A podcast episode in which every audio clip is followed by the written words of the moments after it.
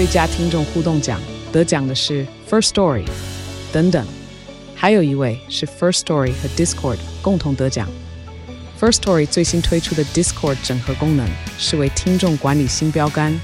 将拥有会员资格的听众自动加入 Discord 群组。这不仅减少创作者的负担，也为听众带来丰富的互动体验，获得全台 Podcaster 一致肯定。体验这个惊人的功能，立刻点击叙述栏链接，让你与听众互动更上层楼。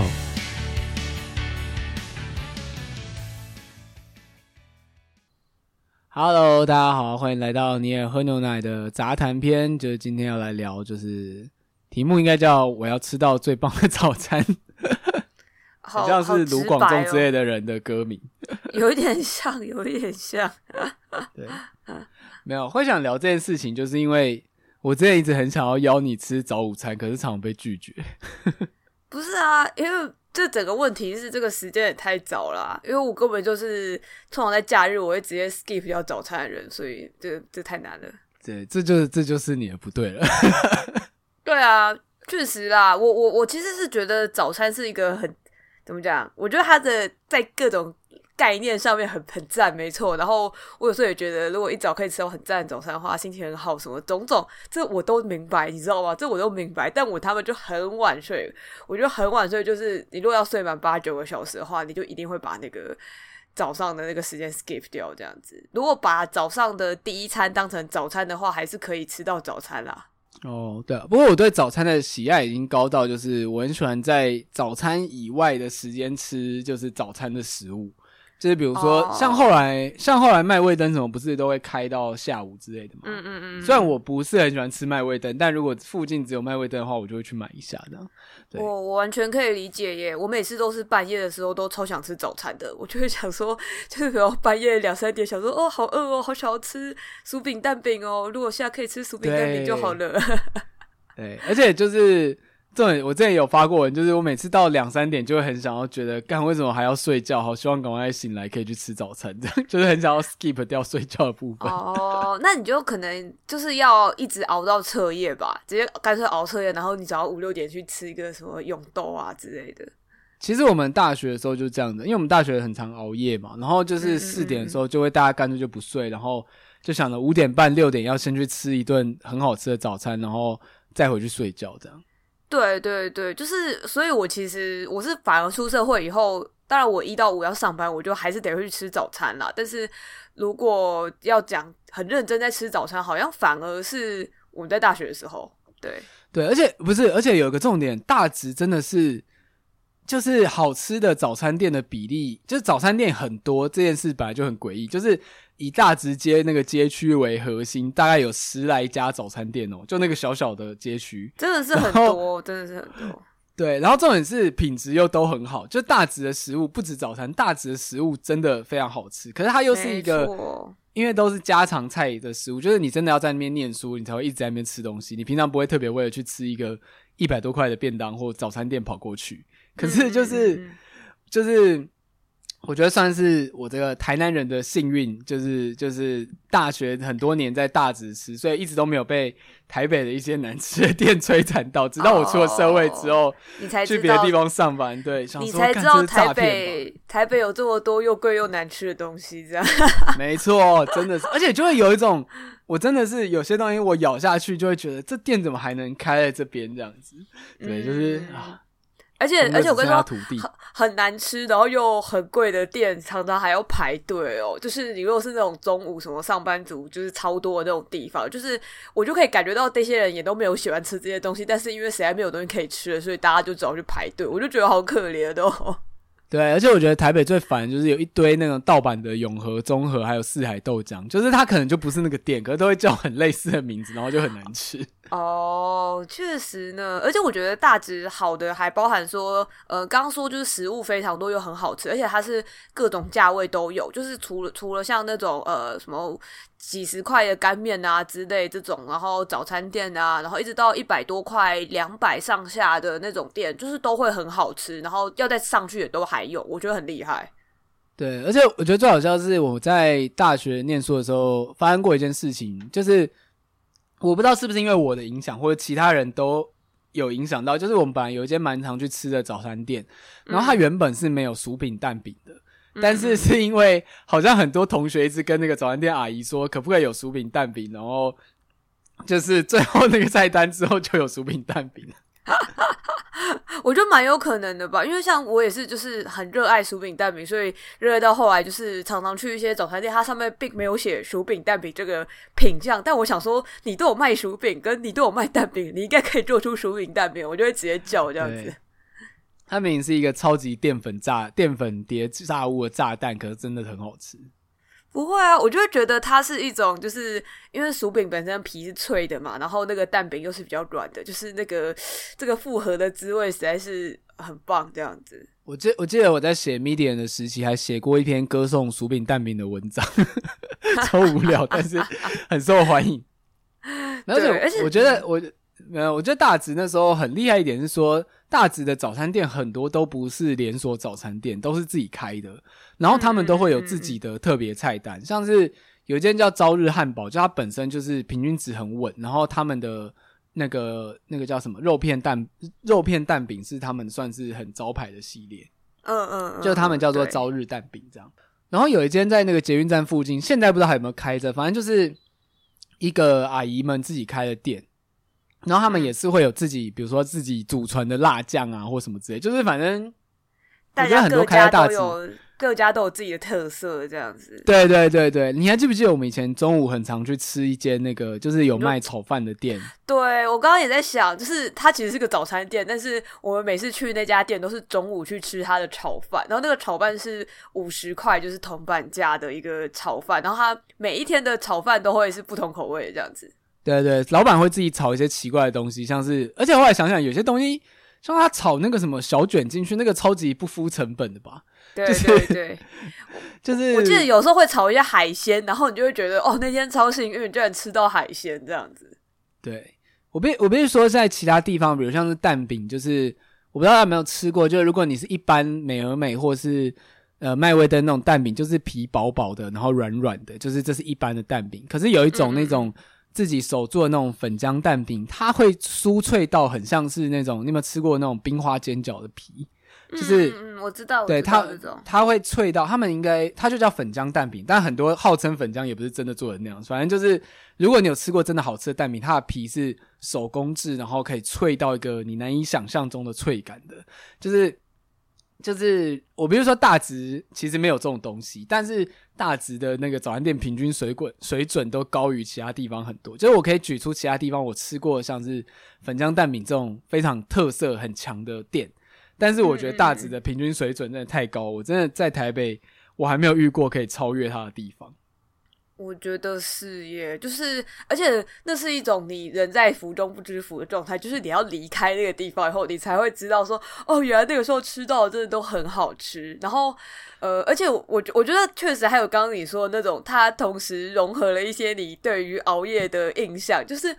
比如说，因为我们都是常常就是要熬夜一直做作品，然后都做到超累，然后你可能。半夜都没有时间，或者是没有，就店也都没开什么，所以你就没东西可以吃什么。然后就会熬到彻夜以后，就是只好直接去吃早餐。然后我觉得那个就是很感动，懂吧？就是你看到太阳出现，然后好不容易好像作品做到一个阶段，或者是比如说很有可能还是平图当天，就是你真的是已经好不容易。熬到最后才把作品做完了，然后你可以就是把自己好好整顿一番，洗个澡什么的，然后去吃一个呃热腾腾的，然后又不贵又好吃的早餐，本身是一件非常非常幸福的事情。这样子，对啊，而且我后来才发现，像大直，像那个我记得那时候有那个大直豆浆吧，大概五点半六点开，嗯，然后有花花豆浆，好像是开深夜就有开的，就是后来发现这种开这么早或者是真的开彻夜的早餐店，在台北其实没有很常见，因为像。以前在台南就是那个四海豆浆系列，就是它就是开整天，我忘记二十四小时还是开半夜到中午，反正就是它开的时间其实很长。所以，尤其我我觉得我在台南，我们家也算是蛮妙的，就是我们家其实很喜欢在呃我们的周末固定行程就是去吃西式早午餐。然后在我高中那时候，台南非常流行开各式各样的西式早午餐店，然后店都开得很大很漂亮，这样就是，总之就是。我现在回想起来，就是我高中吃的真好，我怎么大学毕业以后这么苦？这样子，就是 小时候，就是你知道，小时候你每天就是周末，然后跟着妈妈去那个早午餐店，然后吃好喝好，店又大，然后又舒服，设计又漂亮，这样食物又好吃。然后长大之后，那边那个买那个难吃的豆浆或蛋饼，然后吃来又觉得很生气，然后又很贵。我觉得这个很理所当然吧，因为你小时候就是给妈妈养啊，你给妈妈养当然是一个吃很好吃的东西的状态，不然。是没错，但是你知道，我觉得最惊人的就是，明明有一家那个早午餐店，我们就不点名，要讲坏话。反正就是他从台南开上来，嗯、我小时候我们家也很常去吃。总之，它的卖点是以蔬菜相关的为主，然后，嗯，反正就是，可是他到了台北之后，我觉得它真的变难吃了，就是鲜度跟内容真的有差。明明做法跟菜单都一样，可真的吃起来有差。而且我还在想说，是不是因为我的那个小时候的美好印象这样子？可是我后来真的。我后来真的台北吃完之后回去台南再吃，我觉得真的真的有差。对，可是分店就会这样子吧？分店本来就蛮容易这样子的。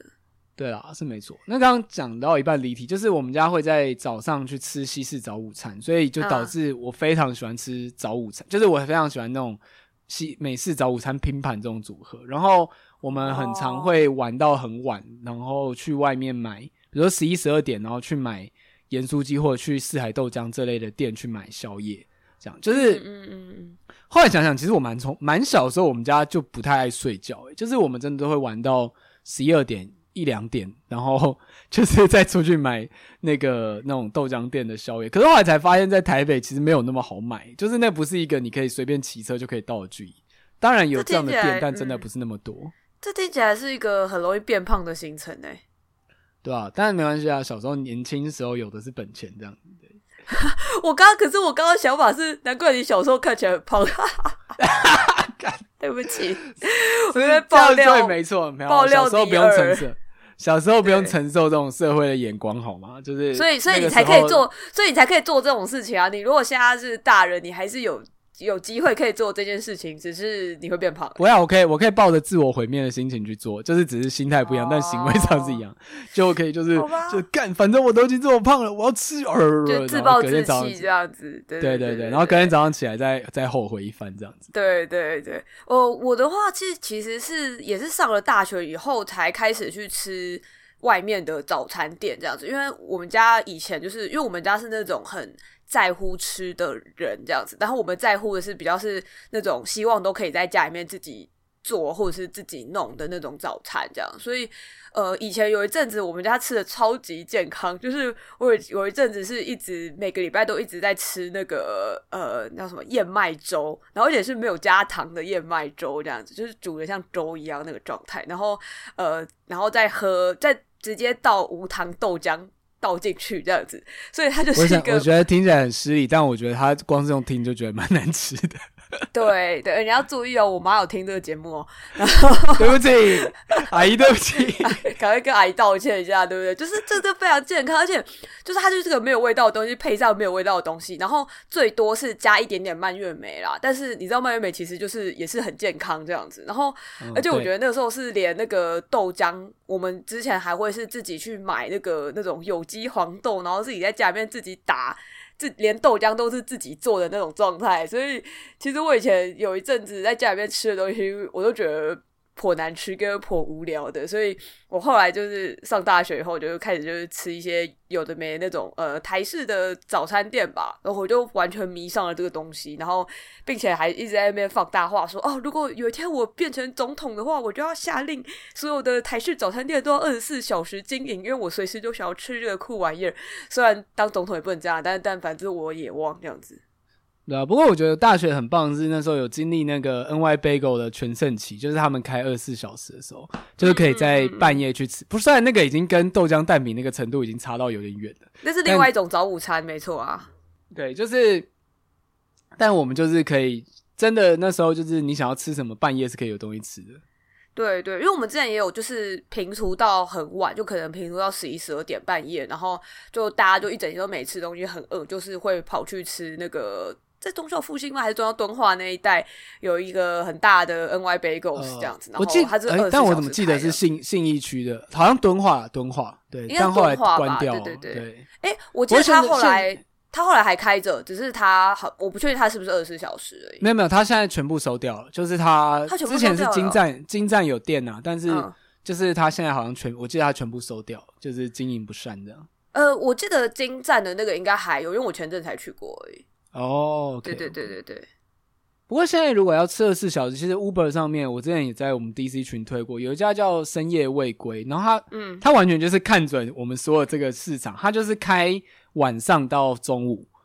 嗯嗯，所以因为它名字叫深夜未归，然后他就卖非常多你会在晚上想吃的东西，像是炒饭啊、哦、炒泡面啊，然后像你讲的薯饼、蛋饼，这个也有，就是嗯他完全就是瞄准我们所有这个市场来的，所以我觉得我唯一感谢 Uber 就是有这个店的诞生，就是让我真的晚上想吃早餐的时候，真的有东西可以叫到这样子，而且因为通常晚上也没什么人抢单，对，所以你晚上也会真的就是点这个来吃。对，就是我现在 Uber 上面有两间我很常点的，一个就是这个深夜未归，然后另外一间叫好客健身早餐，就是，嗯，但说实在，我觉得它最近品质有点下滑。就是它最早是在西门吧，然后它是卖那种比较健康的，他有卖那个水煮，就是水煮沙拉，然后跟三明治跟汉堡，但我觉得他们的好吃程度就是蛮超过速食店的。就是如果你真的要比的话，嗯嗯，就是尤其是你应该有吃过它的炸物，就是非常的干爽，对，啊、对对对。就我到现在还是我到现在还是会常常去吃诶、欸，但是我去吃的时候完全不是去吃健康的健身相关的类型，就是我完全就是一个吃点那个最胖的，然后超好吃的那种。然后 而且我，我也是我也是，我要吃它卡拉鸡，韩式呃不那叫什么泰式卡拉鸡。对，然后而且我我还会点那个什么花生酱，然后。炸鸡之类这种就是超肥的组合，然后而且还是搭套餐，是搭那个薯条，然后配红茶什么之类。我我觉得真的很赞，而且我觉得它不只是好吃，然后分量又很够，而且价格很便宜。就是我觉得以那个分量来说，就是价格。不过那个，不过我必须说，那个是因为你在就是就是可以直接去买的距离。如果他叫 Uber 的时候，以前没有，以前运费没有那么贵的时候还蛮划算，但现在就是你真的要叫到。嗯比如说，至少你家有两个人一起买，然后可以用那个，对对，可以用那个 Uber 的优享把它去掉运费，才会比较划算。一个人叫一个人叫，我就我每次如果来一个人叫，我就得叫两餐的量，就是我得叫，oh. 比如说一个沙拉先冰着，然后之后再吃这样。嗯嗯嗯嗯嗯，对啊，因为我是直接去买啊，哈哈，因为离我家太近了。对，然后刚讲到那个像蛋饼的话题，就是像。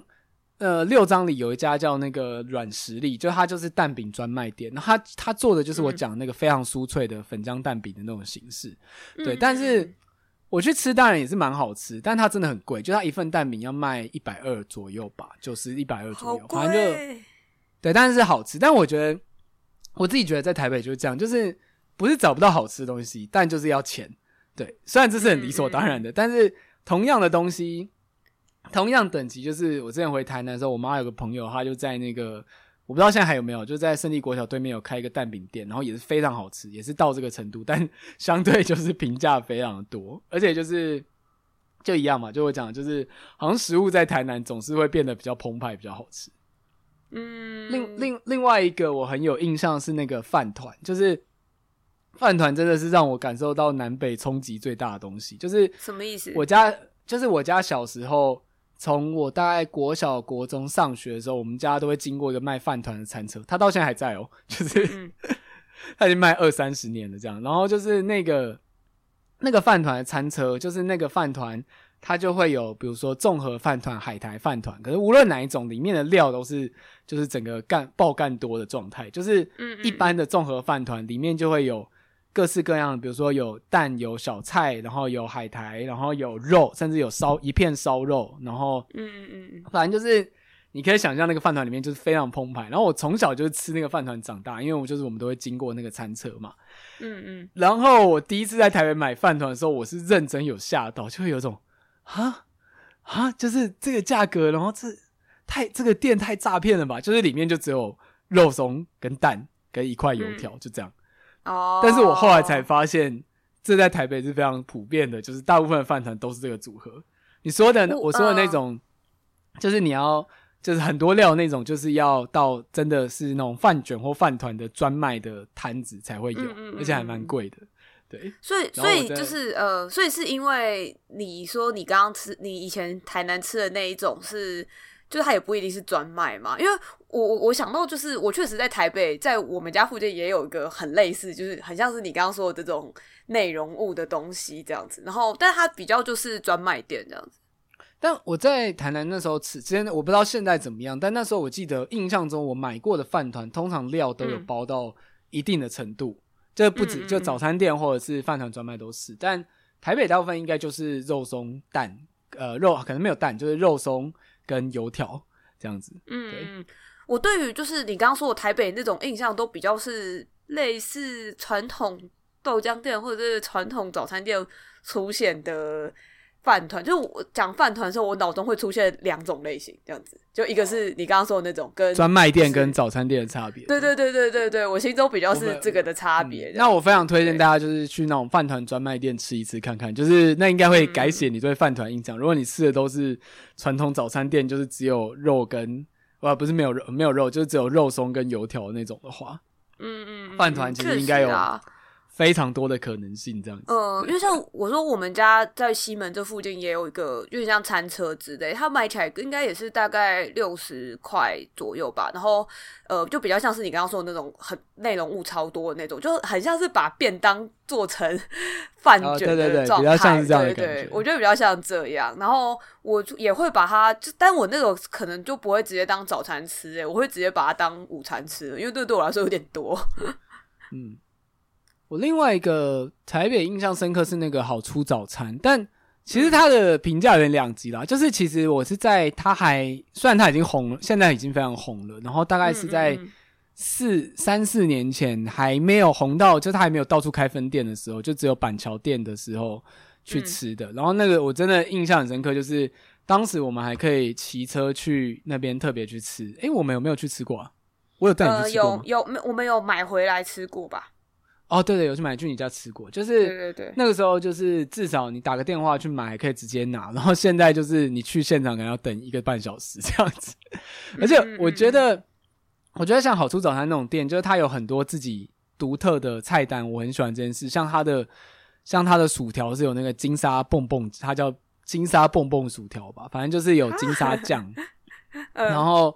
然后就是那个酱料非常的好吃。然后像它的南洋鸡腿堡的。炸的方式也很好吃，但我觉得它红了之后，就是品质有点下降。我已经有蛮多次去买完之后，跟当时最早去吃的时候，就是我觉得口味跟品质呢，比如说肉会变得比较油，或者薯条变得比较、嗯、比较油、比较干之类都有。哦，你觉得它有点像呃扩张以后，就是反而没有办法维持住品质这样子？对对对。哦，因为刚刚讲到薯饼蛋饼，我就想到，就是我之前有跟朋友聊过薯饼塔的话题，这样，然后就我发现有些人好像没有听过薯饼塔是什么东西，然后而且反正那个过程还蛮好笑，因为我们那时候讲一讲以后，后来就是我有朋友就是啊，还是说他原本是要去吃薯饼蛋饼，总之他在台中，后来他就踏上了一个寻找薯饼塔的一个过程，然后他就把台中他可以查到的有卖薯饼塔的地方全部都吃了一遍，这样子，我觉得很伟大。对，那你要介绍一下薯饼塔吗？还是我来讲？薯饼塔就是一个很肥很爽的东西，就是因为薯饼蛋饼热量的炸弹，没错，因为薯饼蛋饼就是呃，就是蛋饼里面夹薯饼，就这样吧。但是薯饼塔是呃，它是蛋跟起司跟薯饼合在一起的一个，然后上面再淋一些什么番茄酱啊，或是芥末酱之类的一个肥到爆的但很好吃的东西。它的标准就是，它就是比如说两，它会通常是两片薯饼叠在一起，然后对切，然后在上面就是它会两片薯饼会被一层很像欧姆蛋的东西包住，这样，然后上面再淋番茄酱跟芥末酱。就是为什么我觉得发明这食物的人太天才，就是你咬的时候完全可以感受到热量从嘴里爆出来，但是超爽的。没错，而且我的人生第一次吃到薯饼蛋呃薯饼塔的那个。状态还是一个，就是呃，我那个那个时候好像是去住朋友家吧，就是呃，有点像他在学校附近的宿舍的感觉。然后我就在那边就哦很很累又很冷，然后又在熬夜啊，反正大学生活就都这样。然后我就很很累，就早上起来就被我朋友摇醒这样子。就是然后我朋友就说，就是呃你要醒来了吗？之类，我就说哦我很累，我我再睡一下。他就问说那你要吃早餐吗？我就说好。然后他就跑去那个我们学校里面，就是那一家叫什么啊？小福吗？反正就是有一家学校里面、嗯、不知道还在不在，就是那个摊子叫做小福贩卖部还是什么的。对对对对，然后他就去学校里面的那一家店里面，就是去帮我买薯饼塔回来。然后所以我一醒来的时候，你知道我就是被那个薯饼塔热腾腾的气味给醒来这样子，然后我就可以直接吃到一个热的，就是超爽又超肥的东西。我那时候完全觉得，天啊，太幸福了吧！所以我对于薯饼塔的印象就是极佳，就是来自于此这样。对，而且这样听起来就是我们大学时候的日子真的很惨，就是 必须靠每天的那个一点早餐带来就是一整天的救赎，才有办法继续下去。对，而且我觉得还有一部分也是因为我们的工作性质吧，因为我们学校是那种你必须要去进工厂啊，然后或者是磨一些模型啊，就是把自己全身都搞超级乱七八糟，然后充满粉尘啊，然后很脏啊这样，所以其实大部分人在做事做到一半的时候，你不大有办法再出去吃饭什么，所以有可能。比如说，你从早上吃完早餐以后，你就开始工作，一直工作到非常非常晚，一直到什么工厂都打烊了之类，你才可以开始吃东西。所以常常会就是你知道中间那种大家应该要吃午餐跟晚餐的时间，我们就会直接 skip 掉。我觉得也是因此，就是 早餐这一餐会变得很重要吧。对，而且这让我想到一件事情，就是像。如果说台南的话，不是很有名的，应该是说早上会吃像牛牛肉汤或虱目鱼粥嘛。嗯嗯嗯我小时候我们家附近有一家虱目鱼粥也是超好吃，但是它也没有很有名，它就是标准那种我家巷口屌打类型的店，就是嗯。但我实际上真的很常开始在早餐吃那种比较会被视为午餐或晚餐的热食，就是在上了大学以后，就是因为你知道那个。我觉得蛮有趣的，说你知道那个食物的原型原点，好像就是说，像你会去吃牛肉汤或肉燥饭这种东西，就是因为，比如说像台南以前是有那种码头工人，或是你要工作一整天，所以你早上要吃得很饱，这样。饭团也是这样，饭团的出现好像也是这样子，所以你才需要补充那么多热量，吃得很饱。因为以前可能中午午餐是没什么在吃的，对。然后结果反而大学因为太过操劳，就会开始养成这个习惯。我记得我有一次，有一次好像就是。早上工作完，因为实在太饿，就干脆没有吃早餐。我直接去 Seven 买了一整个那个牛丼，直接来吃，这样。哇塞，太爽了吧！那已经不是早餐等级的东西了吧？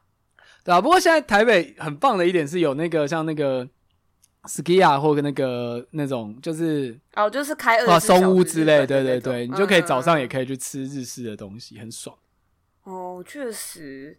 而且提到日式来的早餐，就不可不提那个克美多咖啡。就是哦，对对对对对。虽然它是最近开始疯狂的展店，但它真的蛮好吃的。尤其以它的价格来讲，就是因为我是一个，反正我本来就在早，我就是很喜欢在早上吃各种东西。但如果要说我真的最常吃的是自己弄，就是去烤吐司。然后我之前好像有讲过吧，就是因为我很喜欢吐司沾果酱，然后我就有我家就有好几种牌子的蓝莓酱，然后我会自己烤吐司在上面抹酱。然后我觉得克美多的那个。早餐它不是有出给你一杯咖啡或一个饮料，然后一个很巨的、嗯嗯、很巨的吐司，然后上面有红豆有什么？我觉得那个真的太棒了，就是这完全就是我理想中的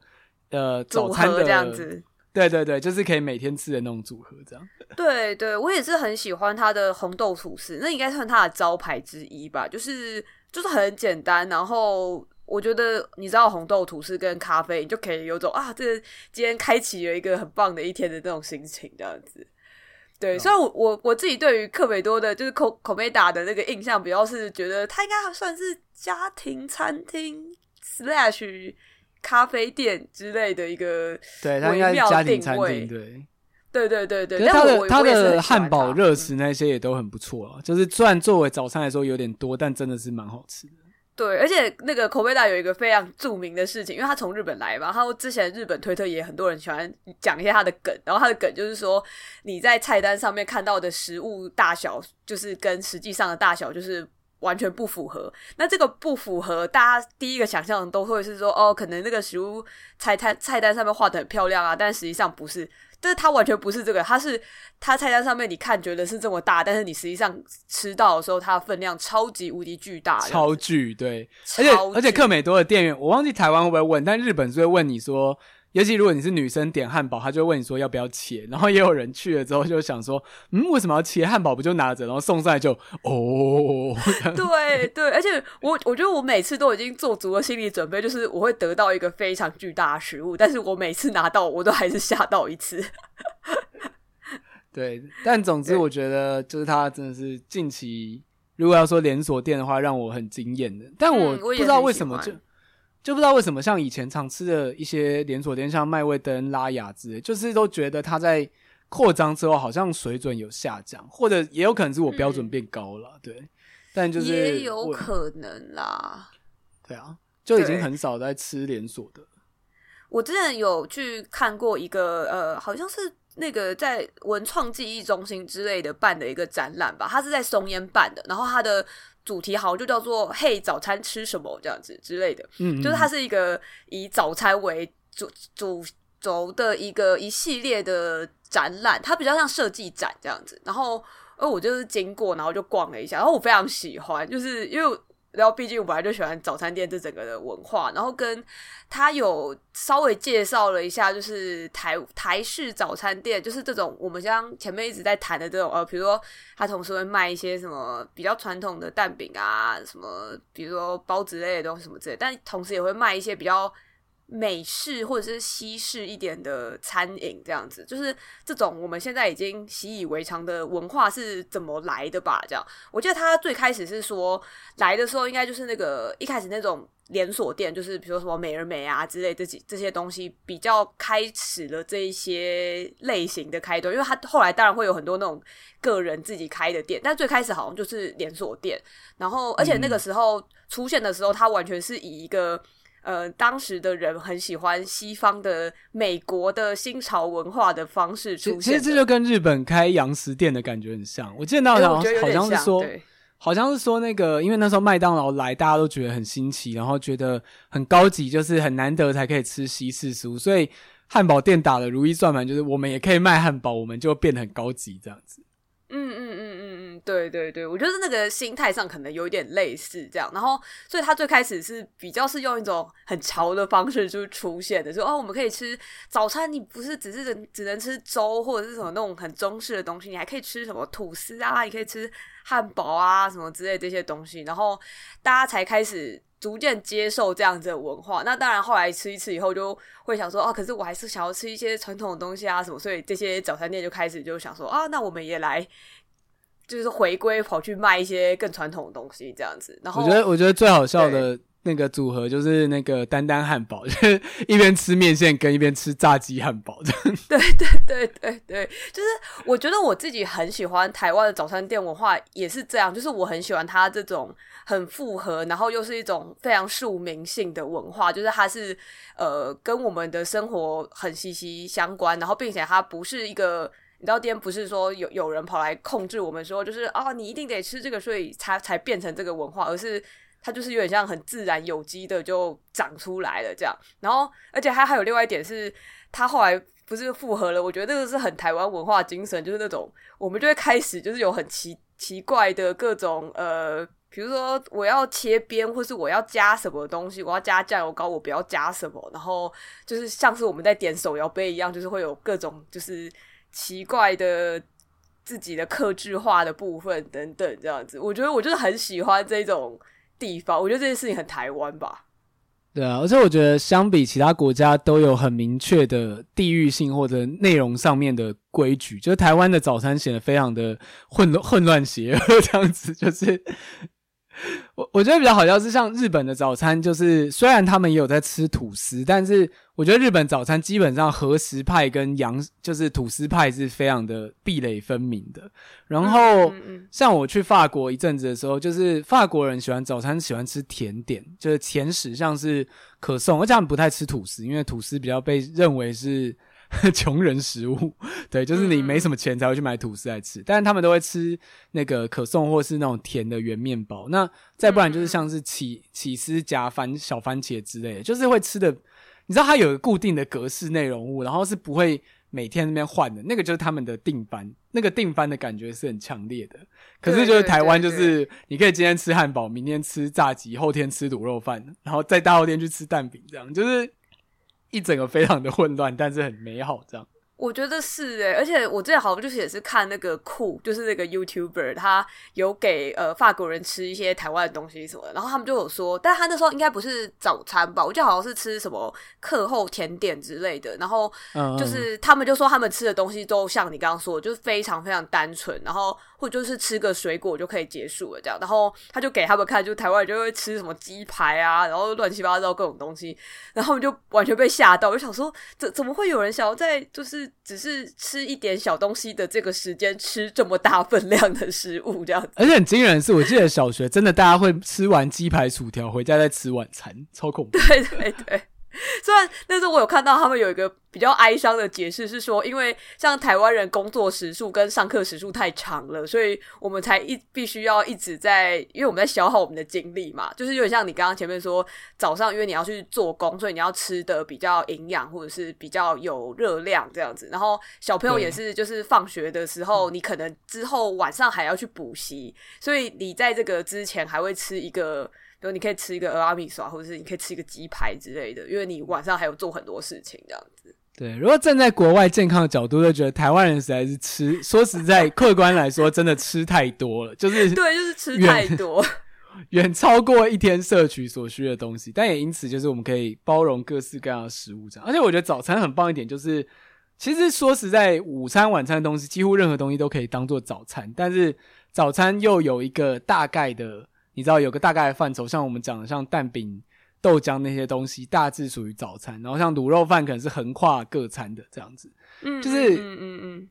就是我们大概还是有一个就是饭早餐的范畴在这样。对，然后对对，对，我自己是蛮开心，我觉得就是大家随时都想吃早餐这件事情，近年感觉得到这件事情有开始被。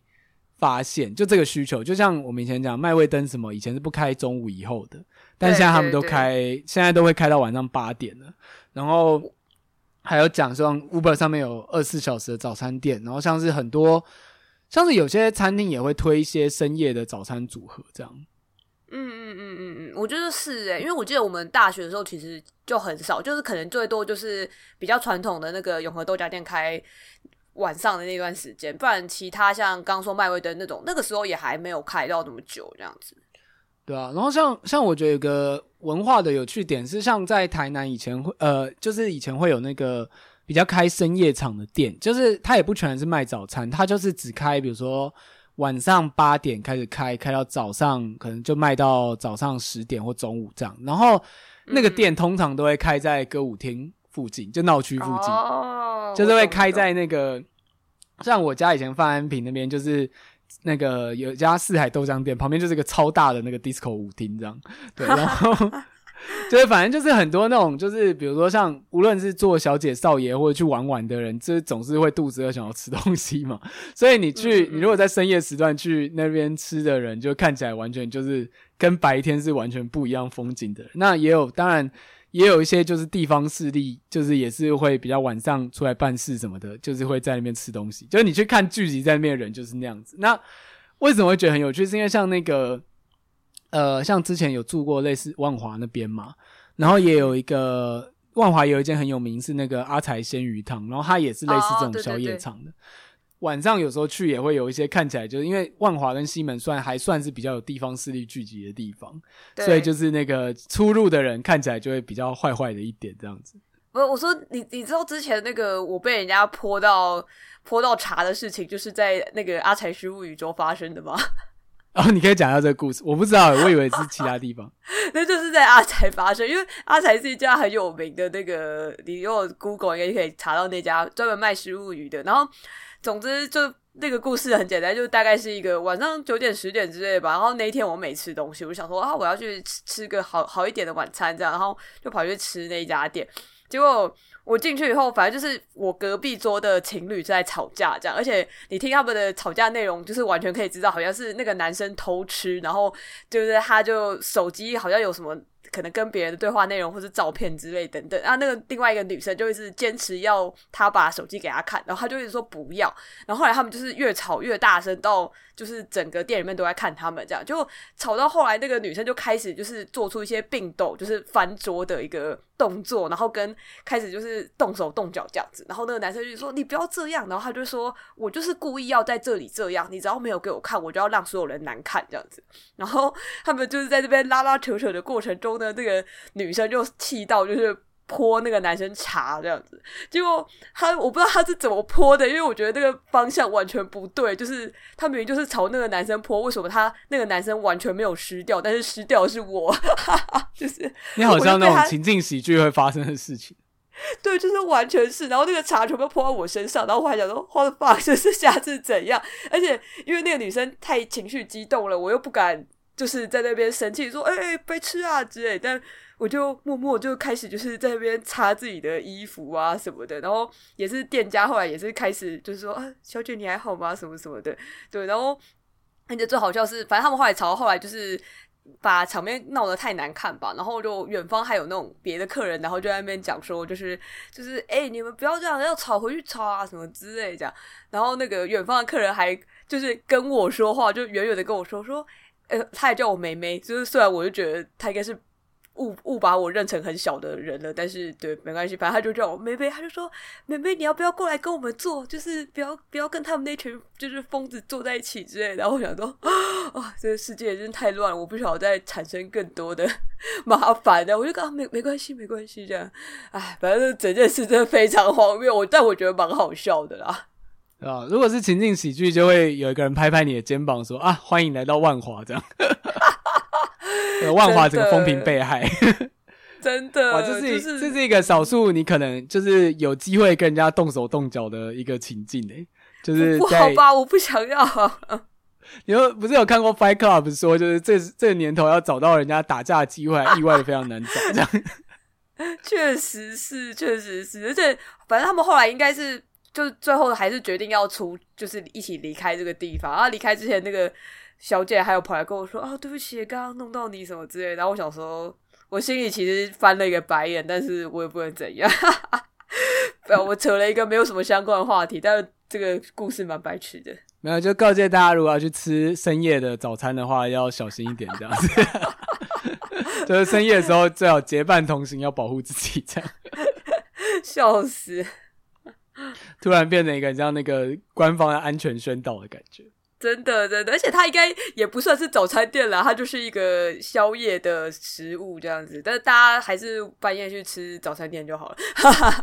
对，不过如果说像要怎么去找好吃的早餐店，除了看评价，我觉得像通常我觉得会自己愿意去做那种早餐的内容，就是自己他不是买现成的，像嗯嗯，比如说像馒头的皮是自己擀的啊，或者是像是我刚刚讲蛋饼的那个皮是自己弄的，就通常这种店都不会太难吃。哦，确实是的，确实是，哦、嗯，而且我刚刚是想到你刚刚讲到说，像日本或者是法国之类不同国家的文化的早餐状态差蛮多。我觉得一部分也是，呃，而且日本他们通常就是都是在家里面吃早餐，就是我觉得这个吃早餐的地域性差很多。对，对，对，对，然后台湾也是，应该也是后来大家开始就是你知道，大家都开始上班啊，有有这个很。蛮明显的城市文化，以后也是这一种外食的早餐店才跟着一起跑出来了，这样子。我觉得那好像真的是跟就是忙碌程度跟文化，我觉得像日本在家吃那个确是社会文化，然后可是像这种外食很密集，在外面吃早餐什么，确实比如像中国哈或泰国，就是好像真的是泛亚洲区比较有这种文化，就是嗯，跟他们讲，美国欧美好像就是比较少有。早早餐店这种东西，当然我们会去看有些那种美式餐厅，不是有那种早上会去喝咖啡，但我觉得还是跟吃东西的量有很大的差别。因为像我听闻的，就是像有像意大利人，然后美国人，有些人早餐是完全没有在吃东西的，就是他顶多就是一杯咖啡配一点面包这样子。然后像甚至他们也没有在吃下午，就是没有在吃午餐，他可能是一个三明治，可能就已经很多了。那他可能也是。对，他可能也是去，他就是有些酒吧就开白天的话，就是他们就会卖一些小小甜点，然后你可以去那边点杯啤酒这样子。就是，我觉得有没有在吃正餐的量，这一点也是一个很大的影响。甚至像我去法国的时候，因为那时候是夏天，是比较就夜晚比较长，到十点都还是天亮的状态，嗯、就是他们都八九点才真的算是他们真的晚餐场这样。对，嗯，我觉得是哎、欸，就是，但是像我们这就是每一餐的分量就是都很多，然后对啊，也是都是大量外食的那个状态这样子，对吧？我如果要推荐自己在家吃的订番的话，我基本上是，呃，我是非常洋食派的，就是我是吃吐司那一派的，嗯、就我反而不太。中式的我也会去外面吃，可是意外的我也不知道为什么，可能就是我们从小都吃早午餐吧，我口味养成变得非常西式。然后像吐司，真的吐司夹各种果酱，我的怎么吃都吃不腻。顺便想跟大家推一台机器，是那个百百慕达的那个烤吐司的机器，就是它虽然长得很大一台，很像烤箱，但它的高度就只能拿来烤吐司或可颂。但我觉得你经济许可的话，可以拥有一台，就是真的太神，就是。老实说，我自己也没有，但是我吃到是因为我前公司有买那一台，然后那台机器神奇的地方就是它可以把像是 Seven Eleven 买的便宜吐司都变得非常像是就是饭店拿出来等级的吐司，就是非常神奇。哦，是哦，听起来很厉害诶。就是它的，它其实就是蒸汽烤箱，就是它有个洞可以把那个水倒进去，就倒五 CC 左右。但是它烤完之后，嗯、那个吐司就会变成一个非常完完美的金黄焦脆的状态，而且是好好吃的吐司就，就就本来就好吃就算是越普通的吐司拿出来的那个，就是改变的效果越大，哦那个、反差反差感又越大这样子。对，而且我后来发现，从我有烤箱之后，我顶多就拿来烤蛋糕，但其实除此之外，我大部分都是拿来烤吐司。然后我们有比较过，就是百慕达这一台跟 MUJI 的那个，就是那个那叫什么烤吐司机。拉出来真的还是有差，嗯、就是百慕达那一台真的是，我不知道它真的是为了吐司而生的那种匠心之作。有机会大家一定要 吃吃看。好厉害哦，听起来超厉害的。我自己好像都是吃呃，但是这个东西好像不一定是早餐。我觉得有时候我半夜也会很想要吃，就是我很喜欢吃那个麦片加牛奶。对哦，对对对，我也蛮喜欢的。对对对，而且我记得你前阵子好像才 PO 了一张，说你在确诊的那段时间有得到一个麦片吧？反正那个麦片，对，我忘记那个那个牌子叫什么。那个牌子也是我后我之前被推荐以后，我后来就一直只会吃这个牌子。应该应该是应该也是我推荐你，我记得。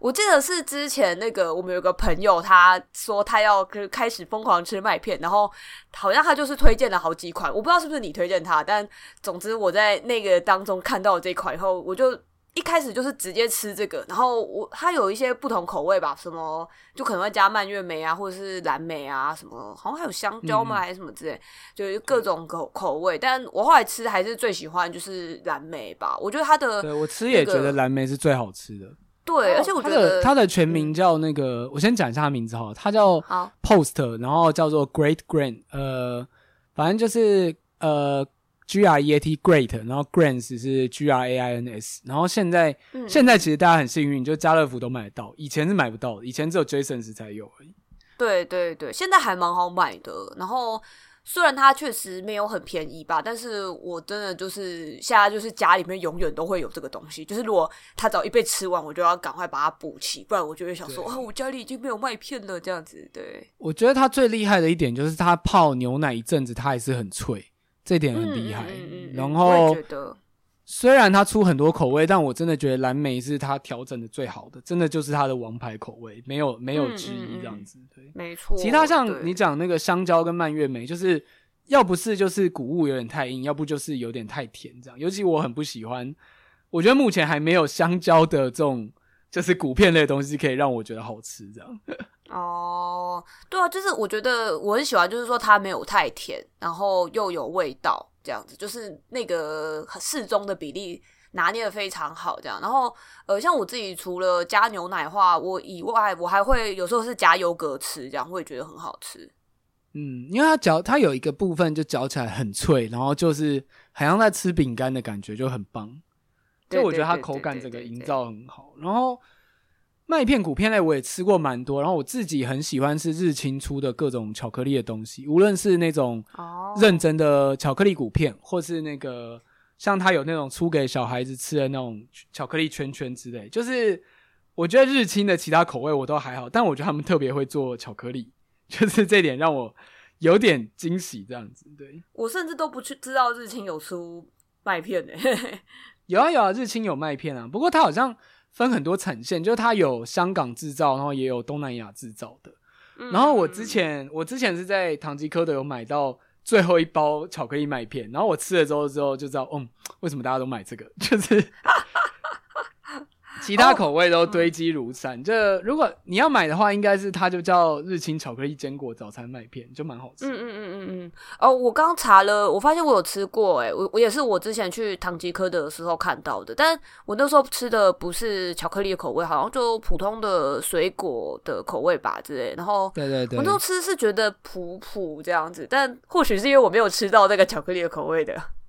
对啊，就是它的巧克力的甜，虽然是也是甜，但。我觉得真的是蛮好吃，然后另外它有一个那个比较偏，应该是偏小朋友的吧，就是有个很像是戴着精灵帽的小精灵，叫做 Big 的系列，嗯嗯就是那个那个系列就叫做日日清 Big 早餐玉米片。然后我最喜欢的是巧克力圈圈，玉米片的本身我倒是没吃过，就它有那种糖霜玉米片那种，但我我就是想象玉米片，我大概可以想象它的味道啊。然后我自己它真的看起来，它真的看起来超像小朋友吃的东西啊！对对对，然后但我自己就是喜欢那个巧克力圈圈，然后我会把它跟刚刚讲的那个 Post 的那个蓝莓加在一起吃，因为蓝莓巧克力本身就也蛮大的，就我觉得还不错。对，嗯嗯嗯嗯嗯嗯，听起来蛮搭的这个组合。对啊，就是而且重点是，我觉得虽然我也吃过很多其他标榜健康或什么，但我觉得。就是 Post 的那一款，真的是我吃过觉得最稳定的。然后，反正就是我后来，你知道，你有爱吃的口味之后，你基本上不太会换了。我现在真的就是 Post 那个蓝莓的跟日清的巧克力在交替循环这样子。对，嗯，我也是，我可以，我可以理解。我就是原本看到我朋友列的那一堆麦片，我本来还想说，哦，就是我有机会要去看别的，没有。我就是自从吃了那个 Post 以后，我就哦，这个太好吃了，我以后吃这个就好了。我而且因为重点是因为麦片是一个你买要买一整盒的东西，像我记得我以前给你试吃也是，我好像忘记是不是你啦，就是蓝莓那个还是什么，就是有给你先装袋一点先试吃看看，也有可能是我推荐别人，因为我推荐太多人了，就是我也很像卖毒品的人一样，就是用那个小夹链袋包一包那个谷片，然后递给我的亲朋好友说，哎、欸，你要不要吃吃看，试试看这个好东西？这样子，好笑，对，然后让他们就是沉迷上瘾进去这样。天哪！会不会之后，会不会之后 pose 就是被爆出来就是大麻？我加了大麻这样。那你可以用这么便宜的价格吃到大麻，也是蛮划算的吧？哎、欸，对啊，好像也是。笑死！就是觉得人家就是不惜重本，会加那个麦片里面这样子。所以就是开发者是一个就是狂爱麦片人，他想要创造出最受欢迎的麦片这样。嗯，那也很好啊，我我欣赏这个精神，好不好？对。哦，我最后想到一个是，就是我刚刚不是说我去看了那个一个关于早餐的展览嘛，然后因为我那时候逛的蛮开心的，然后我觉得还有一个很有趣是，因为它里面就是除了在比如说介绍历史啊或者什么的，或拿早餐店给不同的设计师或是艺术家来做不同发想创作，讲到它蛮有趣的是，它是有点像五感，就是你可以在早餐店感受到的五感，比如说从呃你会听到的早餐早餐店的阿阿姨的就是呼喊的声音啊，就是这种听。觉得啊，或者是闻到的声音、闻味、闻到的味道，或者是视觉会看到的东西等等，这样就它全部都有拆解开来，就是做很多作品。那我我还蛮喜欢有一个是那个呃，它是一张专辑，它就叫做《双生早餐》，然后双是呃双子的双，生是牲畜的生，这样双生早餐。然后它是那个柯智豪做的一张专辑。那我本来就是很喜欢柯智豪，他是。他是一个非常非常全才的人啦，然后主要活跃于电影配乐，就是你看台湾台片的配乐，就是大概有十部里面可能有一半都是他，反正他就是一个超超有才的人，这样就是什么孤味啊、返校啊什么的，很多都是他做这样。那就是他做这个双生早餐，我觉得很有趣就是，因为他是去取材于一些那个有点像用 sample 的方式，就是去取材于早餐店真的会发出来的声音，比如说那个锅铲那个锵锵锵的那个声音，或者是就是那个呃，比如说你把火腿放在那个铁板上面，就会发出那个呲的声音等等，然后呃，比如说去吃的人发出来的聊天的声音，然后阿姨。就是叫单的声音，种种这些声音组起来的一个专辑吧。然后我觉得蛮不错，就是总之听起来除了很有那个氛围感觉以外，也有蛮多实验的要素在里面。这样子，对。总之，我觉得如果大家有兴趣的话，可以去 Spotify 上面找来听听看，这样子就或者是哦，他有上串流。对对，他有上串流，对，然后或者是你，然后你半夜如果很想要去早餐店，但是早餐店又刚好没开什么，就是你可以听这个，然后就是点那个刚刚那个尼尔推荐的那个深夜未归那个，对对对，对，就来吃。然后你看你半夜还可以在家里面拥有这个早餐店的这个享受，我觉得还蛮不错的。你知道我想要蛮有趣，是之前那个 Plan Me 就那个服装品牌，台湾的服装设计品牌，然后他们也有出一系列早餐店。当然，它就是一个非常直接的符号挪用，就比如说用那个画单格子的菜单啊，然后红白红呃红黄白的那种配色这样子。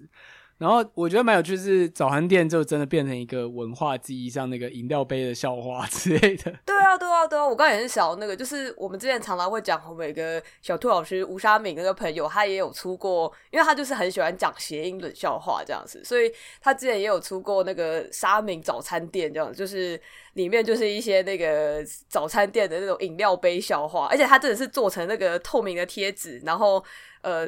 比如说你的那个。问题要写成正的，然后你 A Q 跟 A 还要是反过来的吧？就是那个饮料杯，就是答案跟问题会是反过来的，这样就反正我就觉得非常到位，这样。对，然后我觉得其实我的就是我自己其实蛮梦想可以就是开一间就是很简单的早餐店，然后卖的东西很单纯。这个其实是我不知道你有没有听过这故事，就是在日本那个足地鱼市场有一个有一间店叫做爱养轩，就是。它其实是一个咖啡店，嗯，然后就它其实叫咖啡店爱养，然后但是它就是在竹地鱼市场里面，因为不是会有一些那个码头工人嘛，然后他们他就只卖，他其实就只卖吐司跟水煮蛋，然后跟咖啡，就这个就是这个组合这样子，然后但是因为非常好吃，然后所以就很负盛名，但后来就变成是就是观光客，就是呃，其实那个老板。也没有用什么很厉害的东西，它就是普通的烤面包机，然后用那个新鲜的吐司面包，然后就是搭配那个果酱，然后卖水煮蛋，就是很简单的组合。可是就是这么简单，就变成一种每日订饭，甚至后来很多观光客去吃。但好像因为后来就是，反正他后来也关掉了，然后而且观光客有点影响到原本的老客人这样子。哦，对，但是哦，哇，对，这故事蛮蛮有趣的，就是你就是那个店本身，你知道，就是这整件事情的氛围。蛮吸引人，就是会有那种，就是你可以好好经营一个简单的东西，把它做好，然后去卖个十几二十年这样。我自己其实蛮向往可以去开一间这样子的店，这样。当然，就是你如果考量到各种店租成本之类的，在台湾其实有点不太可行，除非你的那个，这很现实的啊，就是你想要有这样的氛围，可是除非说你规模做到像克美多那样子，但是它有一个前提，就是你的翻桌率要很高。对，其实我有，我其实。这辈子也看过非常多，你知道，我现在已经养成一种膝跳反射，就是就是如果有一个店，尤其在台北，就是它非常好吃，就是早餐店非常好吃，然后东西卖的很单一这样子，然后很很好吃，甚至你会觉得哇，这样也卖太便宜了吧？你要赶快吃，这个店一定之后会倒，就是我觉得是吧？对啊。因为这种店通常都是我已经看过超多一样的故事，都是年轻的老板，然后对食物很有理想，真的东西做的超好吃，但是成本不敷成本，就是重点是就是他利润太薄，所以他不管再怎么卖，就是卖多他自己很累，然后因为实在太不敷成本，最后就收掉。我有大概有我不知道有大概七八间这样子的店吧，就是我可以数得出来的。我完全可以想象会变这样吧，而且呃。就像刚刚前面讲的，就是以台湾人吃早餐店的文化来说，还是会希望它可以有更多的选择。就是比起这种，你知道，你整这个家店只卖一样东西，我觉得，呃，我刚刚想象是说，如果是把它做成像餐车类型，就是规模稍微小一点的话，可能还有机会吧。对啊，但那个就是变成说，就是你可能自己生存上面，除非说以后我可能可以晚上录节目，白天推着餐车去卖吐司，可以吧？虽然这样可以。欸也算是一种浪漫，对。那个、我刚刚想到那个人家台通一开始也是卖便当的、啊，是没错啦。但是便当跟他的呃，对啊，对啊。如果要这样讲的话，确实也是不是不能达成，其实。对啊，这是一个可以并行的事情吧。而且因为我基本上算是反对买房派的，就是非常机能型。我其实确实觉得理想的生活形态就是可以有一台那个，这跟有没有钱无关，就是我是希望可以有一台大型的拖车，然后比如说节目或生做节目或生活或工作都在那个拖车里面，那他可能也兼卖。兼具移动跟店铺的功能，然后就生活在里面这样子。对，我我觉得我觉得这个很理想，但是这个在台湾这个执行力执行率有点低，因为呃，我之前是有看过一些那种什么呃 TLC 之类会很喜欢做类似这种什么拖车类的节目，然后但我觉得那些东西重点都是因为他们比如说他们在美国嘛，那、就是、那地大物博，然后随便一个地方可以停很久的，地太多，他就是随便乱停都没差这样子，或者是他们可能但可能以台湾来说，就是因为买房太不切实际，不如你去买地，然后放台拖车在上面比较实际。哎，但是就是如果你居然都要是拖车，它应该就要可以开去别的地方嘛。但是你如果开去上路的话，你可能之后马上又陷入没有地方可以停的这个窘境，对吧？对对对，太悲伤了。没有，我们就只好让它互相循环，就是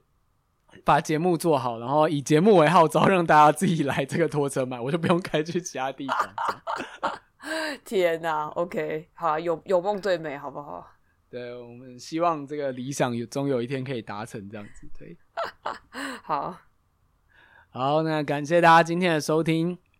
今天的杂谈就是非常聊我们非常热爱的早餐文化，这样。没错。而且我觉得最好笑的是，就是我说我想，我有在 IG 发说我想做这个主题，然后一堆人来，就是按那个按那个限动赞，然后来密说好期待，比就是节目正片比介绍作品还要期待。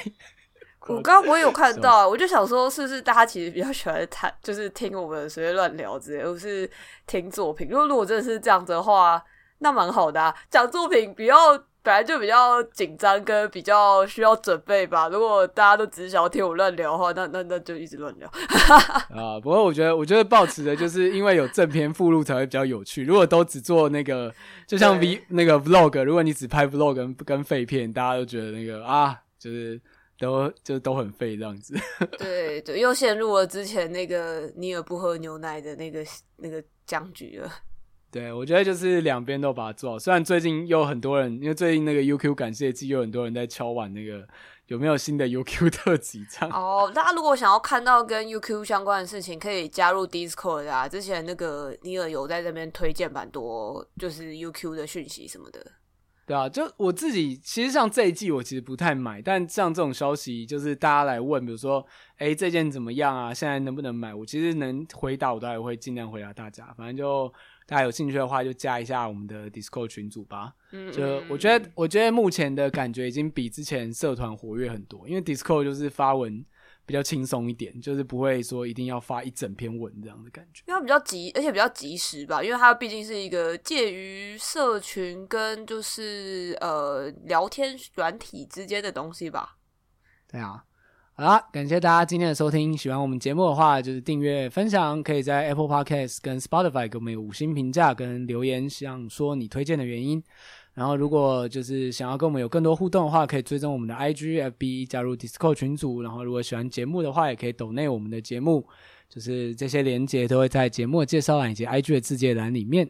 感谢大家今天的收听，拜拜，拜拜。